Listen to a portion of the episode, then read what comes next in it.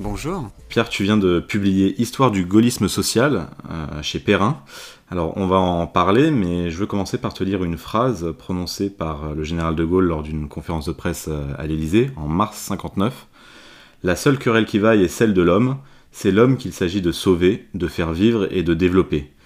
Qu'est-ce que cette phrase euh, dit de la personnalité du général de Gaulle et de sa pensée politique?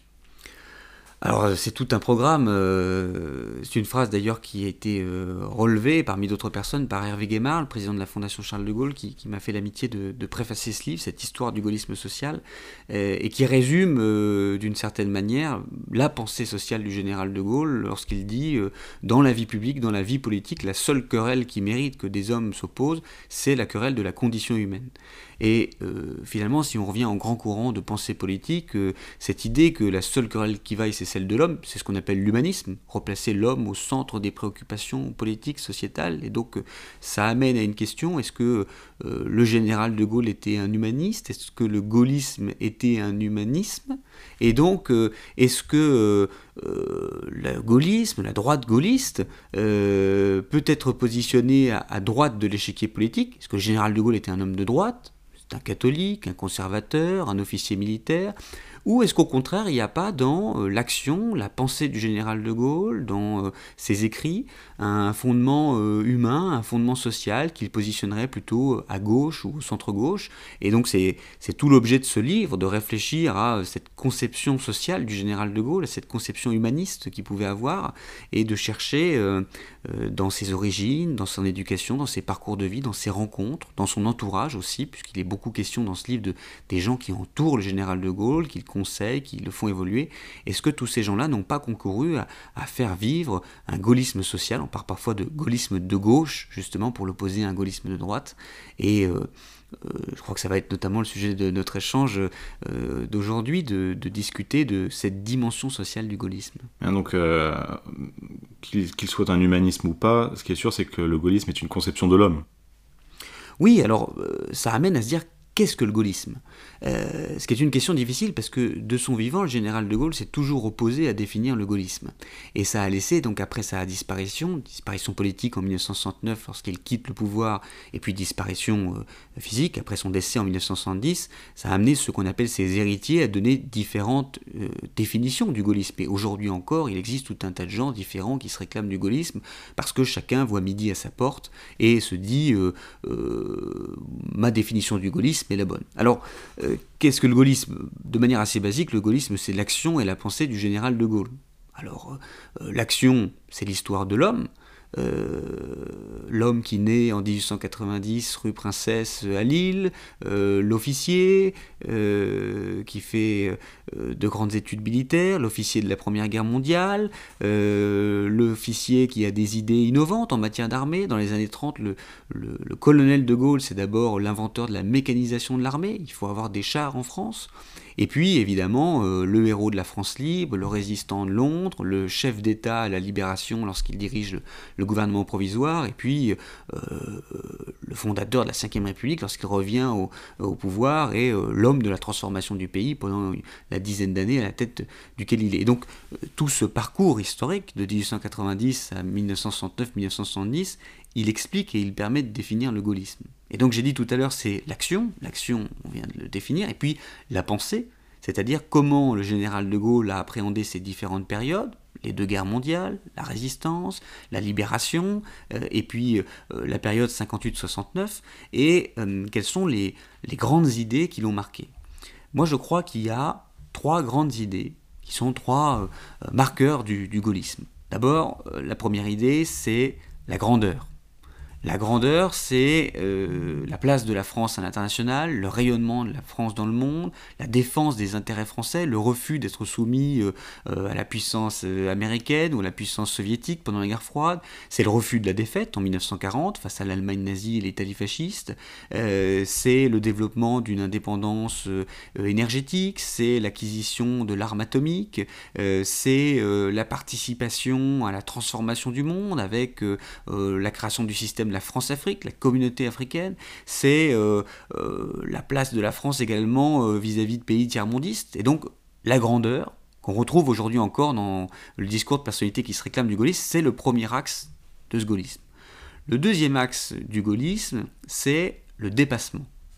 Le dépassement, c'est quoi? C'est l'idée que le général de Gaulle, qui est un homme qui a vécu la Troisième République, hein, donc de 1870, euh, la fin de l'Empire, jusqu'à 1940, l'effondrement de cette Troisième République sous le fait euh, du maréchal Pétain qui s'empare du pouvoir et qui crée l'État français, le général de Gaulle voit dans cette Troisième République un système décadent, un système de partis qui n'arrivent pas à s'entendre, qui sont dans le copinage, les petits arrangements, et euh, ce parlementarisme qu'il dénonce, qu'il déteste. Euh, moi, je, cite dans mon, dans mon livre, dans cette histoire du gaullisme social, des lettres qu'il écrit dès les années 1910-1920, où il est extrêmement critique vis-à-vis -vis du système parlementaire. Ce parlementarisme détesté, il est encore plus détesté dans les années 1946 à 1958, parce que la Quatrième République qui est né de la Seconde Guerre mondiale, qui aurait dû au contraire, selon le général de Gaulle, euh, être transformé par la guerre, amener un nouveau système, bah, cette quatrième république n'a fait que poursuivre, prolonger le système euh, euh, crapuleux et détesté du parlementarisme de la troisième république. Et donc le dépassement, cette seconde dynamique du gaullisme, c'est l'idée qu'il faut dépasser les institutions actuelles, dépasser les différences, et ça s'incarne d'une part dans la vision que le général de Gaulle a de la vie politique, Adieu la gauche, adieu la droite, il faut dépasser tout cela. Le général de Gaulle ne veut pas faire un parti, il veut créer des rassemblements au-dessus des partis. Il voudrait que le président ne soit pas l'homme d'une faction, mais il soit au contraire le président de, tous les Français, au-delà des mouvances, au-delà des partis. Donc il y a cette idée, euh, d'ailleurs, euh, idée reprise par Emmanuel Macron dans la campagne de 2017, le en même temps, ni de droite ni de gauche, euh, qui a quelque chose de profondément gaulliste. Et donc ce dépassement, c'est une des grandes dimensions pour comprendre l'action et la pensée du général de Gaulle. Et donc la troisième idée, qui vient après la grandeur, qui vient après le dépassement, c'est la condition humaine. Lorsqu'on étudie l'action du général de Gaulle à travers euh, toute sa vie et tous ses engagements, il y a toujours l'idée euh, du redressement économique, de la modernisation du pays, de son industrialisation, mais il y a aussi le souci de l'homme. Et d'où est-ce que ça vient? Ça vient du fait que l'éducation du général de Gaulle, qui a notamment été élevée par son père, Henri de Gaulle, qui était un euh, catholique euh, pratiquant, un, enseignant euh, chevronné, son père lui a transmis le souci de l'autre, le souci d'aider les plus nécessiteux, une vision de ce qu'on appelle le catholicisme social, c'est-à-dire l'idée que lorsqu'on est catholique, la foi ne s'exprime pas seulement à l'église, dans ses prières, mais elle s'exprime aussi dans la vie sociale, dans la vie publique, dans la vie politique, et donc elle encourage le chrétien à avoir euh, vis-à-vis de son prochain un comportement euh, de souci, d'inquiétude, d'accompagnement. Et donc ce catholicisme social, ce catholicisme charitable, on dit aussi parfois, amène le général de Gaulle à avoir systématiquement dans des écrits dans les années 1910, 1920, 1930 un souci de l'autre, et une interrogation sur quel est le rôle de l'État vis-à-vis de l'autre. Faut-il des euh, assurances pour lorsqu'il y a euh, un accident, pour euh, les retraités, pour les personnes qui souffrent d'un décès dans leur famille, qui ne peuvent plus travailler? Et toutes ces questions ne sont pas traitées. Il faut se souvenir que le modèle actuel de sécurité sociale qui couvre tout cela, les accidents du travail, les retraites, les naissances, les décès, ce système est né de la Seconde Guerre mondiale, en 1945 et qui est à l'époque le chef du gouvernement en 1945 à la Libération, c'est le général de Gaulle. Parce qu'il apporte avec lui et avec les hommes de son gouvernement, et notamment Alexandre Parodi, qui est euh, l'un des grands ministres qui va mettre en œuvre ces réformes, euh, cette conviction que l'État a un rôle dans l'accompagnement des situations euh, de crise. Et ce souci de l'homme, c'est vraiment quelque chose qui transparaît à intervalles réguliers dans la pensée politique du général de Gaulle. Il y a ces réformes de la libération qu'on vient d'évoquer, euh, la sécurité sociale, euh, un certain nombre de mesures qui sont proposées par le Conseil national de la résistance, la nationalisation de grandes entreprises, le droit de vote des femmes également à la libération. Et on les retrouve aussi en 1958, euh, le renforcement du régime des retraites des agriculteurs, la création d'un régime d'accompagnement des travailleurs indépendants, la grande réforme dite de la participation qui veut que le travailleur ne soit pas juste euh, une force motrice, mais aussi quelqu'un qui est accompagné. Peut-être qu'on pourrait y revenir un peu plus tard dans le détail, mais ça va être le grand œuvre social du général de Gaulle, cette participation. Et donc ces trois axes, la grandeur, le dépassement et la condition humaine, ce sont les trois axes fondateurs du gaullisme. Alors il y en a d'autres, mais ce sont trois clés de lecture et de compréhension du gaullisme. Euh, dans la condition humaine, donc, euh, qui est une de ces grandes lignes directrices, il y a quand même une dimension sociale, voire même socialiste, euh, tu as parlé de la, de la sécurité sociale, euh, il y avait une dimension euh, socialiste chez lui? Alors c'est un sujet qui... Voire même communiste alors euh, oui, on pourrait, on pourrait dire même voir communiste. Euh, c'est un sujet qui a beaucoup euh, travaillé la communauté des historiens parce que, comme je le disais, la matrice originelle du général de Gaulle, c'est l'enseignement de son père, républicain de raison, monarchiste de regret, selon une formule désormais actée par nombreux historiens. Et donc, on a même parlé parfois d'acquaintance du général de Gaulle avec l'action française, plutôt un classement politique à droite. Et en même temps, on sait aujourd'hui, en 2021, à l'issue de nombreux travaux, euh, français mais aussi euh, euh, anglais. Je peux que conseiller aux éditeurs de ce podcast d'écouter l'extraordinaire biographie, de lire pardon l'extraordinaire biographie qui a été faite par Julian Jackson, qui est un auteur étranger et qui arrive du coup à avoir une, distance vis-à-vis de cette histoire du général de Gaulle que, quelle que soit la qualité des travaux français, on a parfois du mal à avoir parce qu'il est entré dans une forme de, de légende et d'irrationalité, le général de Gaulle.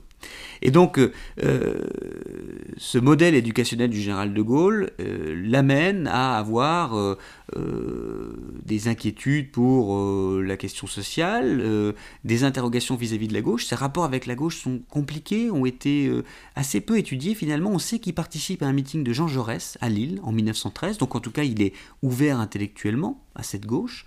On sait que dans les années 30, quand il développe ses idées sur la modernisation de l'armée, il rencontre beaucoup de parlementaires de gauche parce que les parlementaires de droite sont assez fermés à l'idée qu'un général vienne au Parlement, enfin un colonel, pardon, à l'époque, vienne au Parlement, propose des idées sur la modernisation de l'armée, euh, à chacun son précaré, aux parlementaires, la vie publique, euh, à l'officier, l'armée.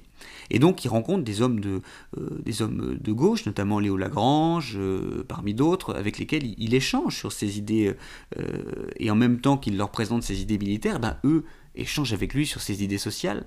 Et puis pendant euh, l'épopée de la France libre, pendant la Seconde Guerre mondiale, euh, l'entourage du général de Gaulle à Londres est aussi un entourage d'hommes de gauche, de socialistes. Alors, quelques communistes évidemment le rejoignent à Londres, participent à l'aventure, on est plutôt sur des socialistes, la gauche modérée, les communistes vont assez rapidement être dans une forme d'inquiétude vis-à-vis du général de Gaulle et du modèle politique qu'il pourra développer après la, euh, la, fin de la guerre. Euh, on peut penser à une personnalité comme... Oh, je, peux plutôt parler de personnalité, on peut plutôt s'intéresser au mouvement. Il y a un certain nombre de mouvements qui s'inquiètent pendant la guerre de ce général qui pourrait vite mettre en place une dictature à la libération. Et le général va avoir pour ces mouvements, de manière générale, et pas vraiment des personnes, euh, des gestes symboliques. 25 novembre 1941, on en a fêté le, 70e anniversaire euh, l'année passée, en 2021, discours d'Oxford, premier discours où le général de Gaulle explique quel modèle économique et social il veut pour la France libérée. Et dans ce discours, il donne des garanties à la gauche socialiste et communiste française. 1942, avril, le général de Gaulle reçoit, un monsieur qui s'appelle Christian Pinault, qui est le chef des syndicats résistants en France, qui dirige un mouvement euh, de résistance dans le nord de la France, et il rédige avec lui un texte à l'intention des mouvements syndicaux en résistance en France métropolitaine pour leur dire voilà le modèle que j'attends, voilà la République que je voudrais rénover. Donc c'est là le début, 1941-1942, de ce dialogue entre le général de Gaulle, homme dont euh, l'origine, le modèle et le parcours le classeraient plutôt à droite. C'est la naissance de ce dialogue avec la gauche. Et il ne cessera plus jamais, puisque euh, dans le grand rassemblement politique qu'il fera euh, après la guerre, dans le gouvernement qu'il va diriger, dans le parti qu'il va créer en 1947, le Rassemblement du peuple français, vont se retrouver des personnalités de gauche.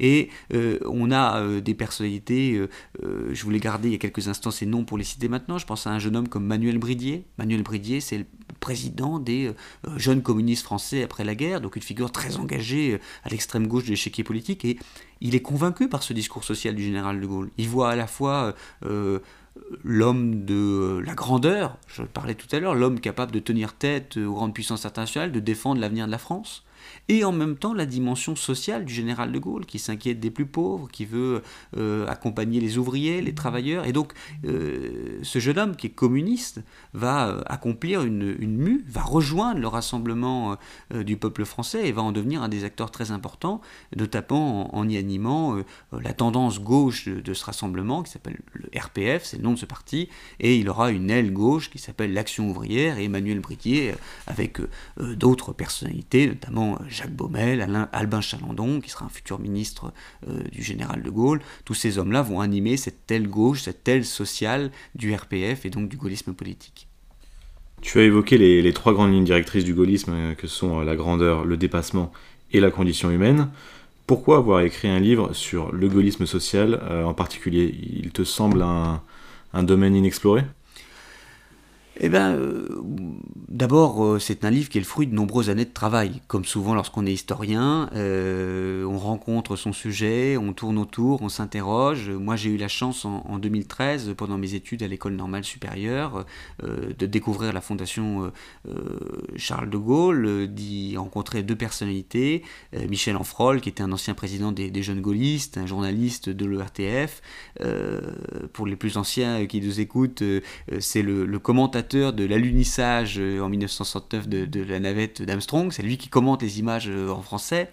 Et puis un autre monsieur qui est, décédé il y a quelques jours, qui s'appelle Gilles Le Béguet, qui était un historien, euh, qui était jusqu'il y a peu euh, président du conseil scientifique de cette fondation Charles de Gaulle. Et l'un et l'autre, Michel Enfrol et, Gilles Le Béguet, m'ont accueilli en 2013 dans cette grande maison du gaullisme, m'ont euh, fait découvrir des sujets, fait lire des livres, invité à des rencontres, à des colloques. Et je le dis avec beaucoup d'affection et un petit peu d'émotion, ils, ne m'ont jamais vraiment laissé repartir cette fondation Charles de Gaulle. Et ma passion du gaullisme date de, ces rencontres avec eux.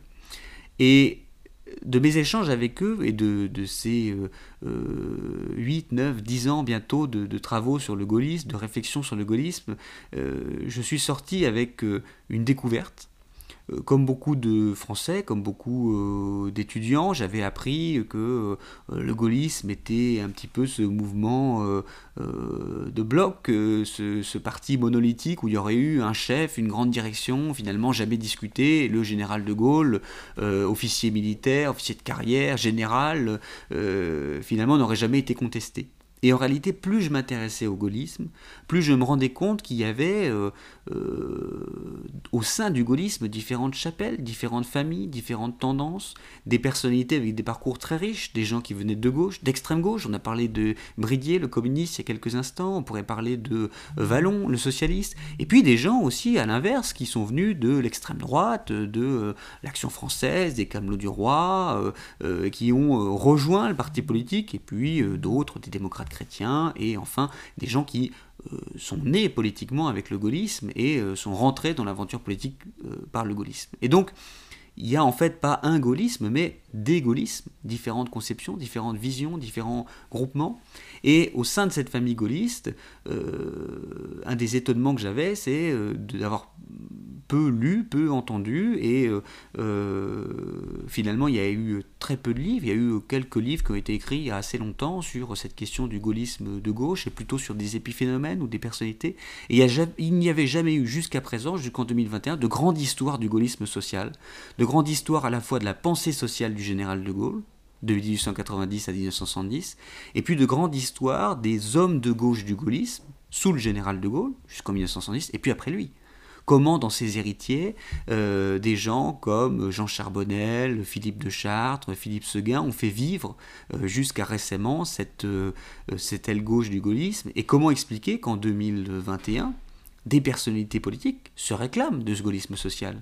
Jean Castex, le Premier ministre, lors de, ses premières interventions au public, à la télévision, il dit je suis un gaulliste social ». Gérald Darmanin, ministre de l'Intérieur, euh, euh, à l'été 2020, euh, alors qu'on l'interroge sur quelles devraient être les grandes réformes de la seconde partie du quinquennat, il évoque la participation, le grand œuvre social du général de Gaulle. Xavier Bertrand, Michel Barnier, candidats tous les deux à la primaire des Républicains, se sont revendiqués de ce gaullisme social, de même que des personnalités comme Nicolas Dupont-Aignan, qui se réclament de ce courant depuis de nombreuses années. Et puis même à gauche, une personnalité comme Arnaud Montebourg, ancien ministre sous François Hollande, candidat jusqu'il y a peu à l'élection présidentielle, lorsqu'il lance sa campagne, l'un des premiers thèmes de sa campagne dite de la remontada qu'il lance, c'est la participation. Donc euh, euh, j'avais cette interrogation à la fois de euh, briser un mythe, le gaullisme n'était pas monolithique mais en fait était un rassemblement de différentes chapelles, de rétablir une vérité, le général de Gaulle n'était pas l'homme de droite qu'on veut souvent dépeindre et il avait au contraire une profonde et une sincère conviction sociale. J'insiste sur cela. Il y a un petit peu de calcul politique, c'est vrai, je le raconte dans mon livre, objectivement. Euh, il a aussi su jouer des uns et des autres, des affrontements, mais il avait une profonde et sincère conviction sociale. Et la troisième section, c'était euh, comment euh, ce gaullisme social a-t-il traversé les époques? Comment expliquer qu'en 2021, un mouvement intellectuel, politique, philosophique, qui a disparu avec le général de Gaulle il y a plus de 50 ans, continue d'être invoqué continue de vivre à travers un certain nombre de personnalités. D'où l'idée de ce livre, euh, sur lequel j'ai travaillé euh, euh, ces dernières années, et qui est paru en novembre dernier, et, qui vise un petit peu à tracer cette grande ligne de 1890 à 2021, en évoquant des idées, des actions, des parcours, des personnalités. Évidemment, comme tout livre d'histoire, ça n'est jamais exhaustif. C'est une première pierre posée. D'autres peut-être viendront euh, la compléter, euh, euh, la critiquer, l'améliorer. Et je pense que, en tout cas, l'écho médiatique qu'a eu ce livre et les différentes rencontres que j'ai pu avoir avec des confrères ou lors de conférences montrent qu'il y a une vraie curiosité pour le sujet et, qu'il reste encore beaucoup de choses à dire sur ces gaullistes de gauche et ce gaullisme social. Tu as parlé d'une sincère conviction sociale. Euh, est-ce que le gaullisme est intrinsèquement euh, social selon toi? Oui, je pense que le parcours du général de Gaulle, euh, l'épisode de la France libre notamment, où il n'est pas seulement le chef militaire, il est aussi le chef politique, il y a une France traumatisée, fracturée, divisée, qu'il faut reconstruire, il faut refaire de la cohésion entre les Français. Et à partir de 1942, j'évoquais tout à l'heure le discours d'Oxford et puis sa rencontre avec Pinault, euh, il y a une suite de discours, euh, sans les citer de manière exhaustive, en 1943, en 1944, devant euh, l'Assemblée consultative provisoire, qui est le, Parlement en exil à Alger, le général de Gaulle dit la démocratie française devra être une démocratie sociale. Lorsqu'il revient à la libération, les premières mesures qu'il met en place sont des réformes sociales. Lorsqu'il revient au pouvoir en 1958, une des premières ordonnances qu'il prend en janvier 1959 en tant que président de la République, ce sont des ordonnances justement sur les retraites. Donc euh, il y a un vrai souci social du général de Gaulle, un vrai souci de la condition humaine et euh, une velléité très forte d'impliquer l'État dans euh, la résolution des inégalités, dans la résorption des fractures entre les Français, notamment celles causées par la guerre. Mais j'insiste, parce qu'il faut être aussi objectif quand on est historien, il y a aussi du calcul politique. Pourquoi le général de Gaulle attend 1941, novembre 1941, pour avoir ce discours social? Parce que euh, en 1941, son entourage lui dit qu'il est maintenant un chef politique en train de se construire. Il ne peut plus être seulement le chef de la droite française en résistance, il doit être le chef de toute la résistance. Il doit donc avoir un discours vis-à-vis de la gauche. Euh, pourquoi est-ce que euh, le grand œuvre de la participation, donc cette idée qu'avait le général de Gaulle, qu'il fallait rémunérer les salariés, non pas seulement pour leur travail, mais qu'il fallait les encourager à faire réussir l'entreprise en ayant un intéressement sur le succès de l'entreprise en les faisant participer pleinement à la vie de l'entreprise. Et pourquoi est-ce que le général développe en particulier cette idée à partir de 1966 Parce que lors de la présidentielle 1965, alors qu'il pensait être réélu euh, assez facilement dès le premier tour, il est mis en balotage. Il est confronté au second tour au candidat de la gauche, François Mitterrand. Et donc il comprend qu'il a besoin d'avoir un discours social, d'avoir un discours de gauche pour convaincre ces Français qui ne se sont pas retrouvés dans son nom et dans sa candidature et qui ont préféré voter pour François Mitterrand en 1965. Donc une conviction sincère, oui. Une malléabilité politique et euh, une forme de machiavélisme, ne mâchons pas euh, nos mots, une forme de machiavélisme dans l'utilisation de ce concept, l'utilisation de ces personnalités euh, autour de lui. le général de Gaulle, c'est bien sûr une personnalité au-delà des clivages, au-delà des critiques, il est entré dans, l'histoire, il a quitté le champ de la politique, mais c'était aussi un homme politique qui a pris des arbitrages, qui a pris des décisions, qui a créé des tensions. Euh, d'ailleurs, euh, ce, grand œuvre social et cette inclinaison sociale du général de Gaulle, c'est l'une des raisons de sa dispute avec Georges Pompidou à partir de 1966, à partir de 1967, lorsqu'il décide de changer de Premier ministre, et puis à partir de 1968, lorsqu'il laisse vraiment Georges Pompidou partir et choisit Couve de Merville, Maurice Couve de Merville pour le succéder. Donc, euh, c'est une conviction qu'il a, c'est un outil politique qu'il utilise à sa main, mais c'est aussi euh, un danger pour lui, parce que euh, finalement, cette euh, couleur sociale du gaullisme, ça le sépare de certains de ses plus proches et plus fidèles collaborateurs, à l'exemple de Georges Pompidou que, je viens d'évoquer il y a quelques instants. Tu en as parlé, le, général de Gaulle était attaché à la doctrine de l'association Capital Travail. Il y a eu l'ordonnance de janvier 59 sur l'intéressement des travailleurs au profit de. Et il y a eu, euh, presque dix ans après, euh, l'ordonnance sur la participation des salariés en août 67. Euh, Alors déjà, comment expliques-tu ce temps long de prise de décision? Et souhaites-tu qu'on aille encore plus loin dans cette idée, dans la France de 2022, sur l'association Capital Travail? Alors d'abord, euh, l'association Capital-Travail, d'où est-ce que ça vient? Euh, C'est un philosophe du XIXe siècle qui s'appelle Frédéric Leplay, qui définit cette idée et euh, dans un univers intellectuel et philosophique euh, où le capitalisme euh, prédominait et où finalement on séparait la valeur capitale, l'argent amené par le chef d'entreprise et la valeur travail, la force de travail du bras du travailleur, et donc on séparait le capital et le travail, lui, le plaît, dit il faut associer le capital et le travail. La vraie réussite, le vrai bonheur économique et sociétal, il est dans une association entre le capital et le travail. Et l'idée de l'intéressement, L'idée de la participation, elle découle justement de cette théorie de l'association capital-travail. L'idée de la participation, c'est de dire le salarié n'est pas juste un bras, n'est pas juste une force physique, il doit participer complètement à la vie de l'entreprise, à ses décisions. Donc c'est l'association capital-travail. L'idée de l'intéressement, c'est de dire le salarié n'est pas simplement payé parce qu'il a son salaire fixe. Si l'entreprise réussit, il réussit aussi puisqu'il a un intéressement sur la réussite de l'entreprise. Donc le salarié a intérêt à ce que l'entreprise réussisse. Et donc on revient à cette idée de capital-travail.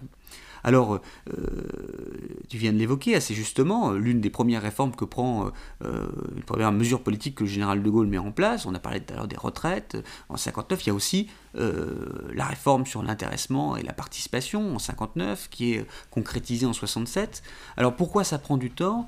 Parce qu'en réalité, le général de Gaulle a une idée très philosophique, très généraliste. Et ceux dans son entourage qui sont chargés de traduire cette idée, doivent euh, la décliner en une politique publique, euh, ils sont pour certains hostiles, inquiets, c'est une idée euh, de gauche, socialiste, certains disent même communiste, et les hommes qui reviennent au pouvoir avec le général de Gaulle en 1958, ce sont plutôt des hommes de droite, des libéraux, des démocrates chrétiens qui sont assez hostiles à cette idée de gauche. Donc lorsque le général de Gaulle met en place cette réforme, bien entendu, on lui obéit, on la met en œuvre, mais euh, elle n'est pas vraiment suivie, en particulier par le CNPF, l'ancêtre du, euh, du, MEDEF, qui est donc la fédération des grands patrons d'entreprise.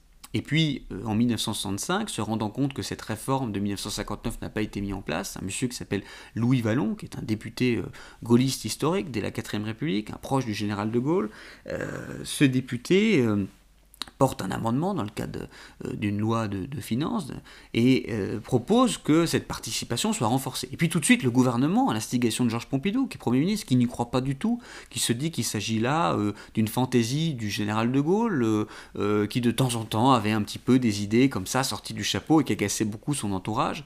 Et donc, Georges Pompidou s'oppose à cette réforme et transforme cette réforme en un simple rapport le rapport n'est jamais pris.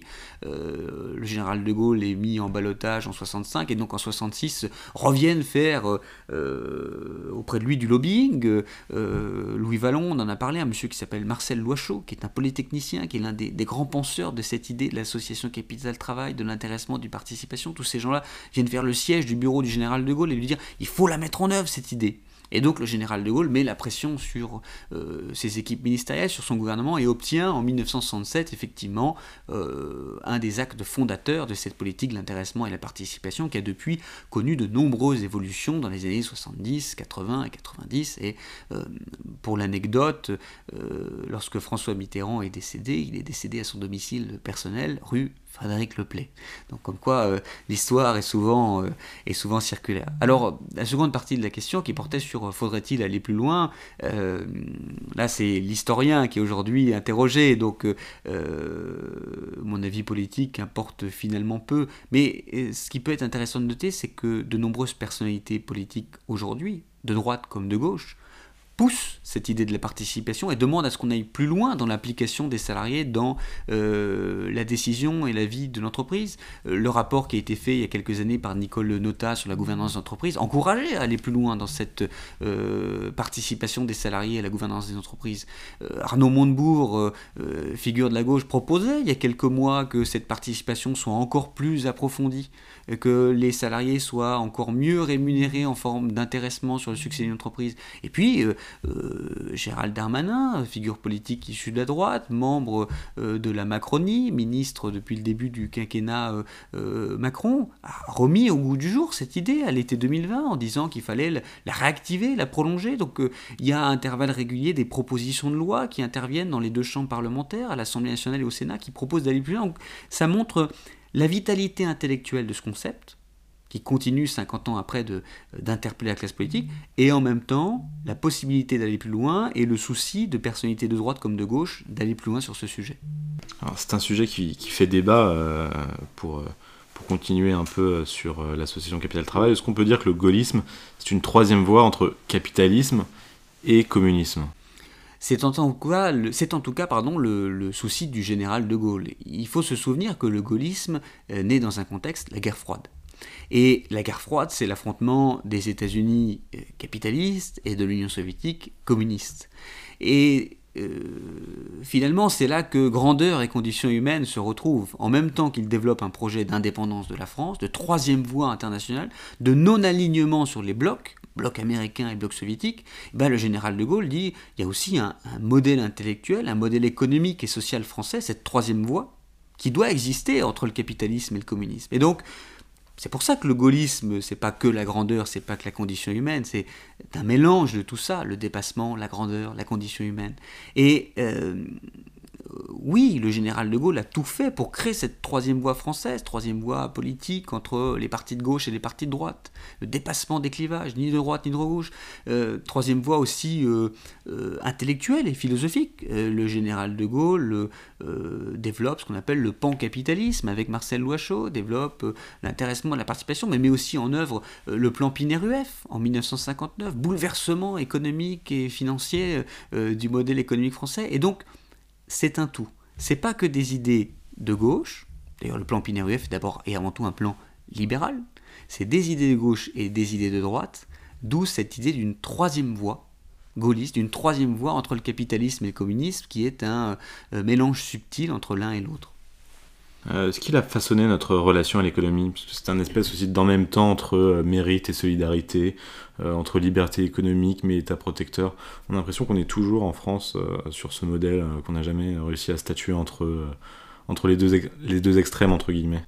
Alors, d'abord, il y a un, livre très intéressant qui est paru il y, a, quelques, quelques mois par Geoffroy Roux de Bézieux, le patron du MEDEF, euh, qui s'appelle L'intendance suivra et qui s'intéresse justement à la vision économique du général de Gaulle. Phrase qu'il n'a jamais prononcée. Phrase qu'il n'a jamais prononcée, euh, selon lui, qui est une phrase qu'on lui a euh, attribuée à, titre posthume, et qui est en fait une idée assez largement développée selon laquelle le général de Gaulle, chef militaire et géant politique, n'avait cure de l'économie, et l'intendance suivra, ça sous-entendait je donne les grandes directions, et bon, le, le milieu économique suivra. En réalité, le général de Gaulle était très soucieux de la question économique, très présent dans les discussions, euh, très engagé dans la modernisation de l'économie, euh, avec cette pointe sociale que tu viens à nouveau d'évoquer, qui est euh, un des fondements de ce gaullisme social, cette, cette idée qu'il faut à la fois laisser le marché faire, mais en même temps avoir des amortisseurs, aider ceux qui perdent leur travail, transformer l'économie. Et donc, oui, c'est un c'est un libéralisme matiné de euh, socialisme, c'est une, c'est une troisième voie qui change aussi un petit peu en fonction des époques. Euh, la politique économique du général de Gaulle en 44 à la libération n'a rien à voir avec la politique qui mène en 58, 59 lorsqu'il revient au pouvoir, qui n'a elle-même rien à voir avec les deux dernières années, 68, 69, après la crise de mai 68, où il comprend l'importance d'aller encore plus loin dans la protection sociale, contrairement à 58, 59, où l'idée c'est d'abord euh, l'assainissement des finances publiques, euh, la relance d'un modèle concurrentiel à l'international, le, redéveloppement d'une puissance économique française, euh, la question de la monnaie. Donc les enjeux ne sont pas les mêmes à toutes les époques et sur la question économique, le gaullisme est difficile à, saisir en bloc, d'où l'idée qu'il y a des gaullismes. On sait qu'il y a quand même un plan quinquennal qui, s'est quand même prononcé en faveur. Bien sûr, et c'est d'ailleurs euh, euh, l'une des grandes idées du général de Gaulle, c'est qu'il faut euh, arrêter de simplement faire à la sauvette quelques arbitrages, il faut se projeter dans le temps. dans le livre qu'il a écrit récemment, Le sursaut, Franz-Olivier Gisbert, qui partage ses, souvenirs intimes de la Ve République, estime que le général de Gaulle est le dernier président de la République à avoir eu une vision de long terme, à s'être projeté en disant qu'importe la réélection, est où en est-on de l'avenir de la France et finalement, il y a de ça dans la dynamique du plan, dans la planification économique. C'est l'idée que euh, on n'est pas là que pour un mandat, on est là pour projeter la France vers l'avenir. Et euh, c'est une des grandes œuvres également du, général de Gaulle, que cette planification, planification de l'aménagement du territoire, planification économique, planification industrielle. Et je, vais faire une petite digression, mais on dit souvent que le général de Gaulle était opposé à l'Europe, citant notamment la grande une interview presse de 1965 en décembre où il échange avec Michel Droit et où il, saute sur sa chaise en disant l'Europe, l'Europe, l'Europe, euh, dit-on en sautant comme des cabris. Et donc, on, partant de là, euh, euh, évoquant également d'autres moments d'hostilité du général de Gaulle à l'Europe, notamment la crise, de, la politique de la chaise vide ou encore la crise dite du Volapuc, on voudrait imaginer le général de Gaulle en europhobe. Mais le général de Gaulle n'est pas contre l'Europe, il est contre l'Europe fédérale. Il est contre la dilution des identités nationales dans un grand tout euh, qu'on ne comprendrait plus, qui n'aurait plus de substance, qui n'aurait plus d'attachement euh, euh, national et identitaire. Mais le général de Gaulle est en fait pour l'Europe industrielle.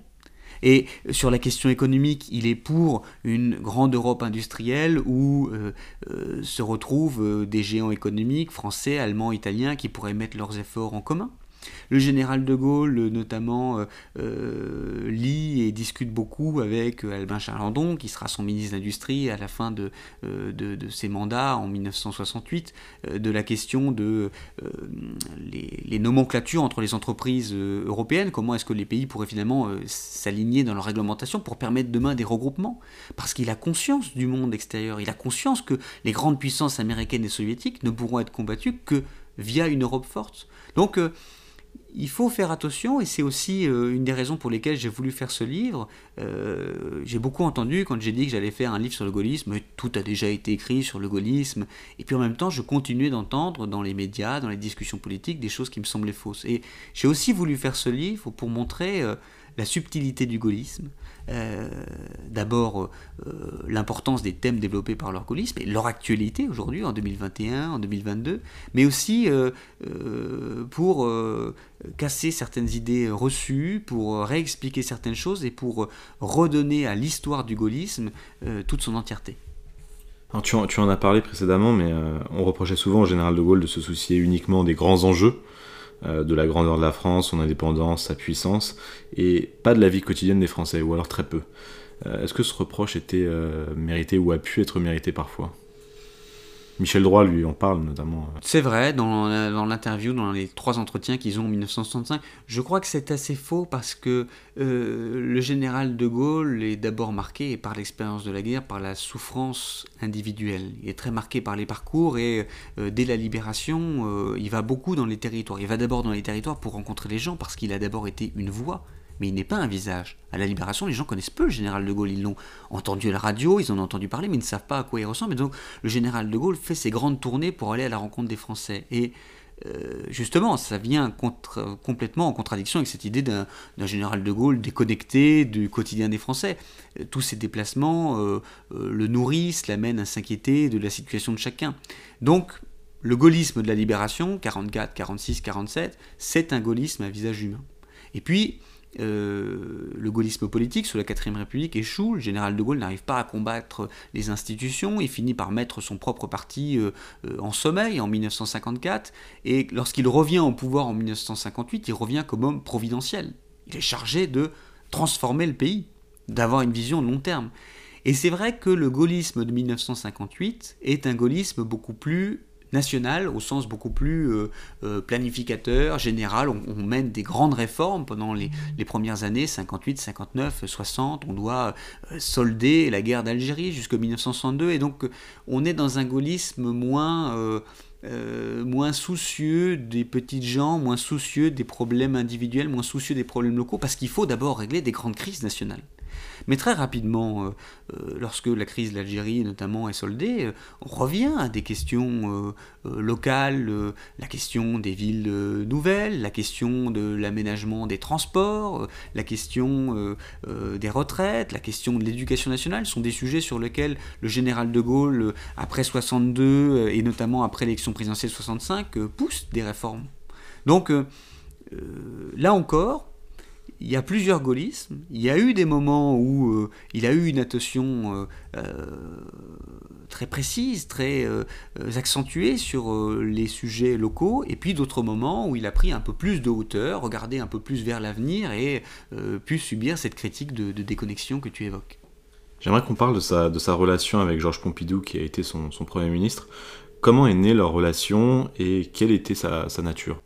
Alors, euh, la rencontre de Georges Pompidou et du général de Gaulle euh, intervient après la Seconde Guerre mondiale. Georges Pompidou n'a pas résisté, comme très nombreux Français, n'a pas participé ni à résistance intérieure, ni à l'épopée de la France libre. Et euh, c'est un instituteur, euh, c'est un professeur, pardon, enseignant euh, en lycée. Il a eu, c'est un ancien normalien, il a eu un parcours d'enseignant brillant. Et à la Libération, il parle à un ami de l'école normale supérieure qui s'appelle Raymond Janot, auquel il dit je, je, voudrais aider au redressement politique du pays. Raymond Janot, qui lui est un résistant, lui dit bah, je vais te faire rencontrer l'entourage du général de Gaulle. Et Georges Pompidou devient chargé de mission euh, au sein du gouvernement provisoire de la République française du général de Gaulle. Et puis, euh, lorsque le général de Gaulle quitte le pouvoir en 1946, Georges Pompidou, qui s'est attaché à la personne du général de Gaulle, quitte le pouvoir avec lui et le rejoint dans l'aventure du rassemblement du peuple français, euh, où il devient notamment son, directeur de cabinet. Et la relation entre les deux hommes, qui était une relation de, travail, qui était une relation de ralliement politique de Georges Pompidou et général de Gaulle, devient une relation de confiance. Et entre 1947 et 1954, pendant toute l'aventure du rassemblement euh, du peuple français, Georges Pompidou joue un rôle toujours plus important auprès du général de Gaulle, euh, qui se rend compte à la fois de, l'intellectuel brillant qu'il est, de l'organisateur euh, pointilleux, mais aussi euh, de l'homme de confiance qu'il peut être dans ses relations, dans ses relations publiques. Et puis, 1954, le parti politique gaulliste est mis en sommeil. Georges Pompidou demande au général de retrouver sa liberté pour pouvoir aller travailler à la banque Rothschild, où il est fondé de pouvoir. Le général de Gaulle l'y encourage, lui dit Allez vers d'autres occupations et merci pour votre fidélité. Et lorsque le général de Gaulle revient au pouvoir en 1958, il appelle à lui Georges Pompidou, dont il sait les qualités, pour qu'il soit de nouveau son directeur de cabinet à la présidence du Conseil, puisqu'avant d'être président de la République de la Ve République, le général de Gaulle a été le dernier président du Conseil de la Quatrième République. Et les deux hommes renouent une relation, relation de confiance, relation de travail, et lorsque Michel Debré euh, quitte ses fonctions de Premier ministre en 1962, notamment à l'issue de ses désaccords répétés avec le général de Gaulle sur la politique algérienne, eh bien, le général de Gaulle fait appel à celui qui, dans son entourage, depuis 20 ans, euh, lui est fidèle, l'accompagne, est un technicien hors pair et euh, dont il sait qu'il mettra en œuvre euh, sa politique. Et donc Georges Pompidou devient Premier ministre. Et puis, le général de Gaulle hésite à se représenter en 1965. Il a beaucoup, euh, euh, s'est beaucoup questionné, il s'est beaucoup interrogé, il a consulté auprès de lui d'autres personnalités qui auraient pu lui succéder. Le nom de Georges Pompidou revient. Georges Pompidou s'y prépare. Il pense peut-être pouvoir être candidat à la présidentielle 1965 si général de Gaulle ne souhaite pas se représenter. Et puis, poussé par son entourage qui craint, si ce n'est lui, que la gauche s'empare du pouvoir avec François Mitterrand, le général de Gaulle accepte de se représenter et il a à ce moment-là un comportement vis-à-vis de Pompidou euh, que certains jugent critique. Georges Pompidou en est très blessé, il ne comprend pas que le général de Gaulle ne lui pas annoncé sa décision euh, euh, plus tôt.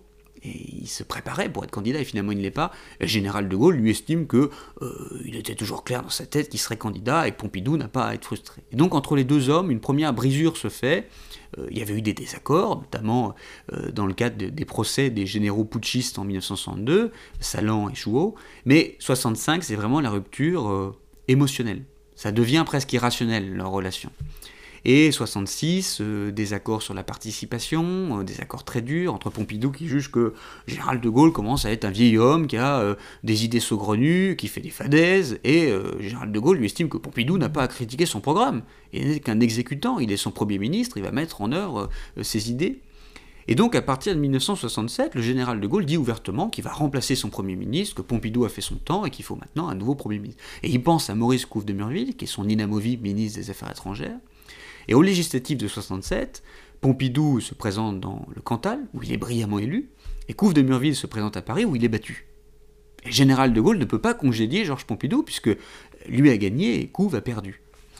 Donc le général de Gaulle prend son mal en patience, et puis 1968, euh, crise de mai 68, que Georges Pompidou aborde et, résout brillamment avec les accords de Grenelle. Il évite l'explosion politique du pays. mais le général de Gaulle trouve que Georges Pompidou a trop cédé sur l'université, sur les travailleurs, estime que si le pays a tenu, c'est parce que il est parti à Baden-Baden, il a fait ce, ce coup de semonce, il pourrait quitter du jour au lendemain le pouvoir. Et puis ses proches, son entourage ont organisé euh, la grande manifestation gaulliste du 30 mai 1968, un million de personnes sur les Champs-Élysées qui manifestent pour que général de Gaulle reste au pouvoir et, euh, et arrêter la chienlit. Et donc euh, les deux hommes euh, euh, souffrent d'un passif depuis 1965, il cesse de s'aggraver. Et Georges Pompidou fait entendre au général de Gaulle qu'il pourrait partir, il est très fatigué, et il attend en fait du général de Gaulle une forme d'attention, un remerciement. Il voudrait que le général de Gaulle lui dise Non, Georges Pompidou, restez à mes côtés, j'ai besoin de vous. Et le général de Gaulle, lui qui veut se débarrasser de Georges Pompidou depuis quelques années, se dit ben, Il attend que Georges Pompidou lui dise Oh, je suis prêt à partir. Et donc les deux hommes sont dans un dialogue de sourds jusqu'au moment où. Euh, Georges Pompidou finit par dire la phrase fatidique qui a annoncé à l'entourage du général de Gaulle qu'il pourrait partir. Le général s'en saisit, reçoit Couve de Murville. Georges Pompidou en est prévenu et revient voir le général de Gaulle en disant Mais en fait, mon général, j'ai décidé, je veux rester. Et le général, presque avec une forme de cruauté, lui répond Je viens de voir Couve de Murville, je lui ai proposé d'être Premier ministre, il a accepté. Mon pauvre ami, euh, il est trop tard. Et là, la rupture est consommée. Pompidou s'en va, très amer. Il a l'impression d'avoir été euh, roulé dans la farine par le général de Gaulle. Et lors d'un voyage euh, personnel qu'il fait euh, à Rome, interrogé par un journaliste, il dit J'espère un jour avoir un destin national. Et donc le général de Gaulle est offusqué. Comment Pompidou s'imagine avoir un jour un destin national à ma place donc? Et quelques jours plus tard, quelques semaines plus tard, en déplacement en Suisse, Pompidou de compléter Oui, je me présenterai lors de la prochaine élection présidentielle. Et ceci intervient alors que 1969, le général de Gaulle fait le référendum, référendum post-mai 68, sur la régionalisation et la transformation du Sénat. Et euh, le général de Gaulle en veut beaucoup à Pompidou parce qu'il se dit en disant je serai candidat à la prochaine élection présidentielle, puisque le général de Gaulle avait mis dans la balance sa démission si le référendum n'était pas fait, de Gaulle se dit en disant cela, Pompidou appelle les siens à voter non au référendum pour que je parte et pour qu'il puisse se présenter. Et puis euh, on connaît la suite, le référendum euh, donne la victoire au non, le général de Gaulle quitte le pouvoir euh, et reçoit Georges Pompidou à qui il dit je ne m'oppose pas à votre candidature, allez-y, vous avez mon soutien, mais je ne prendrai pas la parole publiquement en votre faveur et je ne vous critiquerai pas. Général de Gaulle choisit d'ailleurs d'être absent pendant toute la campagne d'élection présidentielle. Il est en Irlande, sur la terre de ses ancêtres, euh, pour un petit peu se détacher de la vie politique française. Donc voilà, un petit peu de manière euh, résumée, il y a notamment euh, une biographie excellente que je conseille aux auditeurs, qui est celle qui a été faite par Eric Roussel, qui est un historien extraordinaire que j'ai eu la chance de rencontrer il y a, quelques années, puisque j'avais écrit un autre ouvrage sur la politique pétrolière de Georges Pompidou, et j'avais eu à cette occasion des échanges avec Eric Roussel, qui écrit une excellente biographie de Georges Pompidou, qui détaille tout ça bien mieux que moi, mais euh, ça vous donne un aperçu général de la relation entre, entre ces deux hommes, et donc euh, ce climat un petit peu euh, à la fois du meilleur d'entre nous, qui était Pompidou, respecté par tous, et en même temps du traître, qui a trahi à la fin, fait que lorsque Georges Pompidou devient président de la République en 1969, après le général de Gaulle, pour beaucoup, il est celui qui a trahi le général de Gaulle. Et donc, certains, euh, vont commencer à développer le discours à partir de 1969 selon lequel euh, Georges Pompidou n'a pas seulement trahi politiquement, il a aussi trahi intellectuellement. Il n'est pas l'héritier du gaullisme, il est le fossoyeur du gaullisme. Le mot est très dur, mais c'est celui qui est employé, y compris par des grandes figures du gaullisme. René Capitan, garde des sceaux du général de Gaulle, euh, lorsque Georges Pompidou est élu, publie un journal des gaullistes de gauche qu'il anime et dit Résistons. Première page, photo du général de Gaulle devant son micro à la BBC. Résistons à Georges Pompidou qui n'est pas l'héritier mais qui est le fossoyeur du gaullisme. Louis Vallon, qu'on a évoqué il y a quelques instants, autre gaulliste de gauche, à l'origine de l'amendement Vallon, défenseur et turiféraire du grand œuvre social du général de Gaulle qui était la participation et l'intéressement. Louis Vallon écrit un livre en 1970, L'anti-de Gaulle. Il écrit un livre qui est un pamphlet à l'encontre de Georges Pompidou où il dit Pompidou est tout sauf de Gaulle. Et donc est né de là une espèce de petite musique selon laquelle euh, Pompidou et le général de Gaulle se seraient toujours détestés, alors que quand on reprend la grande histoire, c'est d'abord une histoire d'amitié, de confiance, de fidélité, de respect. Et c'est d'abord ça qui a marqué la relation entre le général de Gaulle et Georges Pompidou jusque 1967-1968, leur rupture, et euh, euh, finalement 1969, une forme de réconciliation. Quand le général de Gaulle lui dit Je ne vous soutiendrai pas, mais je vous laisse être candidat, il aurait pu être beaucoup plus machiavélique et s'opposer à la candidature de Georges Pompidou. Un sujet dont j'aimerais parler, euh, on arrive bientôt au terme de notre entretien. Euh, le général a souvent eu des rapports très compliqués euh, avec le monde anglo-saxon. Je pense aux États-Unis et au Royaume-Uni, et par extension avec l'OTAN, tu pourras en parler. Peux-tu nous, en, nous parler de ce sujet? Alors le sujet est extrêmement vaste, on pourrait faire un livre sur le, rapport du général de Gaulle au, monde anglophone. C'est peut-être une idée de, de prochain livre. Peut-être une idée d'un second livre. Euh, non, plus sérieusement, euh, d'abord, la relation du général de Gaulle au monde anglophone, euh, elle est marquée, et c'en est presque le fondement, par l'expérience de la Seconde Guerre mondiale, puisque les Anglais l'accueillent, et donc il a une redevabilité éternelle à l'Angleterre de Churchill, qui, l'accueille, qui lui permet de résister. Et en même temps, et il faut lire à ce propos l'extraordinaire biographie très longue, elle fait plus de 900 pages, que John Jackson a consacrée au général de Gaulle. Euh, pourquoi il faut la lire? Parce qu'elle elle couple à la fois les souvenirs du général de Gaulle et son ouvrage et des archives diplomatiques françaises, anglaises, américaines. Et on se rend compte qu'il y a des rapports euh, ombrageux, orageux, euh, des colères, des différences, des attaques tous les jours. lundi, Churchill dit De Gaulle est un homme extraordinaire. Mardi, il dit Mais quel enfer ce De Gaulle, faisons tout pour le remplacer. à un moment, les Américains avaient pensé au général Giraud. Euh, qui dirigeait euh, euh, l'Algérie libérée pour prendre le, commandement de la France résistante. Ensuite, ils ont pensé à l'amiral Darlan, ancien Premier ministre du maréchal Pétain, qui s'était réfugié justement en Algérie libérée par les Américains et qu'ils imaginaient bien reprendre le flambeau. Et puis le sort lui a été défavorable. Et le sort lui a été défavorable puisque Darlan a été assassiné. Et le général de Gaulle en a tenu une hostilité féroce aux Anglais et aux Américains. ensuite, les Américains ont pensé à un moment mettre en place euh, un régime de, pays administrés, c'est-à-dire que la France n'aurait pas été un pays vainqueur, mais aurait été un pays vaincu, mis sous administration américaine, le fameux Amgot. Et donc, euh, euh, toute cette histoire finalement d'animosité entre De Gaulle, les Anglais et les Américains, où lui a l'impression de devoir tout faire pour se battre et pour avoir une France libérée et rénovée, et les Anglais et les Américains ont l'impression de constamment devoir faire attention à l'irascibilité du général De Gaulle.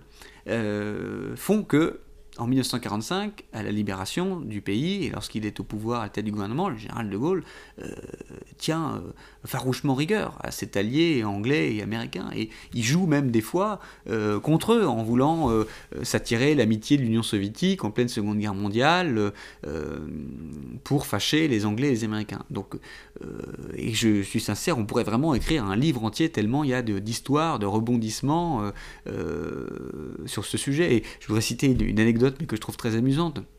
C'est Churchill qui, pendant la guerre, on lui parle de De Gaulle et on lui dit Mais est-ce que De Gaulle est un grand homme? Et donc, ça intervient dans ce flot incessant de, colère, de disputes qu'il a avec De Gaulle. Et il dit De Gaulle, euh, c'est un homme euh, irascible, c'est un homme impétueux, c'est un homme euh, qui ne pense qu'à lui, qui parle de lui à la troisième personne et qui ne parle que de l'avenir de la France. Il se prend pour Jeanne d'Arc. De Gaulle, c'est. Vous avez raison. De Gaulle, c'est un grand homme. Et c'est caractéristique de euh, cette relation qu'a eu Churchill et qu'ont eu les Anglais avec De Gaulle. Euh, ils étaient euh, épuisés par ses demandes, par ses attaques, par ses critiques quotidiennes, et en même temps ils étaient admiratifs de l'homme politique qu'il était et du combat qu'il menait. Et puis, euh, donc sous la quatrième République, euh, De Gaulle, chef d'un parti d'opposition, développe ce discours selon lequel, dans la guerre froide, il faut une troisième voie, voie française, voie entre le capitalisme et le communisme, mais aussi euh, voie diplomatique, il faut préserver la communauté française, alors que les différents gouvernements abandonnent l'Indochine, donnent leur indépendance au Maroc et la Tunisie, et je rappelle que le général De Gaulle revient en 1958 sur un programme qui est de maintenir les départements algériens en France. Et finalement, il y aura l'indépendance de l'Algérie en 1962, dont on, va célébrer euh, en 2022 le, 50e anniversaire des accords d'Évian de, mars 1962. Mais euh, il y a face au général, il y a face à, cette situation internationale de la guerre froide, une volonté du général de Gaulle aussi de préserver le précaré français. Qu'est-ce que ça veut dire préserver le précaré français? Il a peur que, en donnant indépendance à tout un tas de pays, eh bien en fait, les pays sont indépendants, mais abandonnent leur ancienne puissance coloniale pour se mettre vite sous la progression, sous la protection, pardon, d'une autre puissance américaine ou soviétique. Et donc, là, son rapport à partir de 1958 aux Anglais ou aux Américains n'est plus le rapport de la Seconde Guerre mondiale de qu'allez-vous faire de la France métropolitaine libérée, il est de qu'allez-vous faire de l'ancien empire colonial français? Pourquoi les Américains continuent-ils à s'impliquer euh, au Vietnam? Et donc, discours de von Nem du général de Gaulle 1967. Pourquoi les Américains euh, viennent s'appliquer euh, dans les affaires africaines ou en Algérie? Que veulent faire les Anglais vis-à-vis de leur ancienne colonie et veulent-ils se mêler du précaré français? Et donc, les rapports de, de, Gaulle aux Anglais et aux Américains sont guidés par cette dissolution, cette disparition de l'empire colonial français et sa nouvelle forme à travers la France-Afrique. Et puis, les rapports du général de Gaulle à l'Angleterre sont aussi marqués par les velléités de l'Angleterre de rejoindre le marché commun, les communautés européennes, comme on appelait à l'époque l'Union européenne.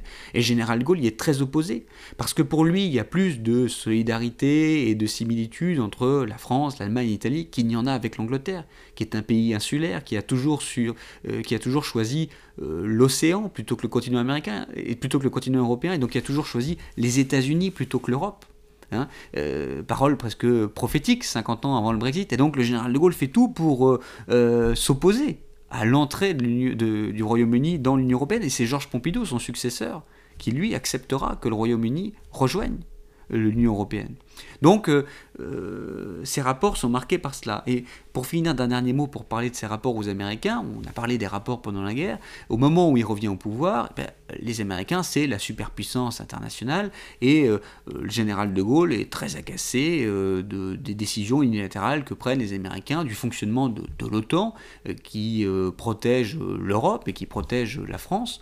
Et le général de Gaulle veut revenir, lui, à une indépendance de la défense française, Indépendance qui passe par l'acquisition de l'arme atomique, hein, annoncée en 58, acquise en 1960. En réalité, euh, les premières réflexions sur l'indépendance atomique datent même d'avant l'arrivée au pouvoir du général de Gaulle, mais c'est vraiment euh, lui qui le met en œuvre. Et puis, euh, euh, effectivement, euh, l'acte qu'on connaît tous en 1966, le départ des commandements intégrés de l'OTAN, alors en réalité précédé d'autres mini-crises. En 1962, il retire les navires français de la flotte méditerranéenne de l'OTAN. en 1966, il donc demande aux états-majors interalliés de, de l'OTAN de quitter le sol français. Il retire les troupes françaises stationnées au titre de l'OTAN en Allemagne. Et donc, ça participe à sa politique d'indépendance vis-à-vis des États-Unis. Il n'est ni pour les États-Unis ni pour la Russie, il est pour la France, c'est la troisième voie française du général de Gaulle. Du coup, il ne se place pas dans le camp occidental Alors, oui et non. Euh, oui, il ne se place pas dans le camp occidental puisqu'il développe très rapidement l'idée d'une France euh, tiers-mondiste avec une diplomatie euh, arabe, avec une diplomatie euh, proche des pays qui accèdent à l'indépendance et avec une diplomatie proche de tous ces pays qui refusent la division des blocs et de choisir entre le, le, camp américain et le camp soviétique. Il tranche quand même pendant la crise des missiles de Cuba du côté des États-Unis quand même. Ce qui m'amène à dire le oui et non. oui, il n'est pas dans le camp occidental cela qu'il est dans un troisième camp, mais non parce que en réalité à chaque moment de crise, et euh, tu as évoqué euh, à juste titre la crise des missiles de Cuba de 62, mais euh, on pourrait évoquer d'autres crises qui, qui, interviennent après, in fine, face à l'adversité, il choisit toujours le camp occidental,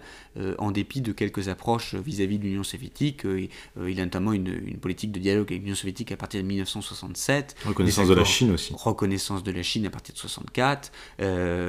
accord gazier à partir de 68-69 avec l'Union soviétique et les puissances du pourtour de l'Union soviétique. Mais face à, euh, face à la crise, le général de Gaulle choisit le camp occidental et retrouve l'allié américain et britannique. Bien, donc tu as sorti euh, Histoire du gaullisme social chez Perrin. quels sont tes prochains projets? Eh bien, euh, j'ai la chance euh, euh, que ce livre marche bien et j'espère avoir convaincu tes auditeurs de, l'acheter pour en savoir plus sur De Gaulle, sa politique et sa vision de la question sociale. Et je travaille actuellement avec les éditions Perrin à un deuxième projet de livre, une biographie d'Albin Chalandon, ancien ministre que j'ai évoqué à, plusieurs reprises dans cet entretien, qui est décédé en, 2020 à, à 100 ans. Au terme d'une vie extraordinaire que, que j'ai souhaité raconter et qui a été le dernier des barons du gaullisme, qui étaient ces, grands ponts, ces grandes figures de l'entourage du général de Gaulle. Il était le dernier à décéder et donc je trouvais intéressant, après avoir fait ce travail sur le gaullisme, d'évoquer l'une de ces grandes figures et comment elle a pu à la fois être au centre de la vie politique gaulliste, mais aussi parfois en rupture, voire à la marge de ce qu'était l'idée, la pensée et l'action du général de Gaulle. Merci beaucoup Pierre Mananti. Merci.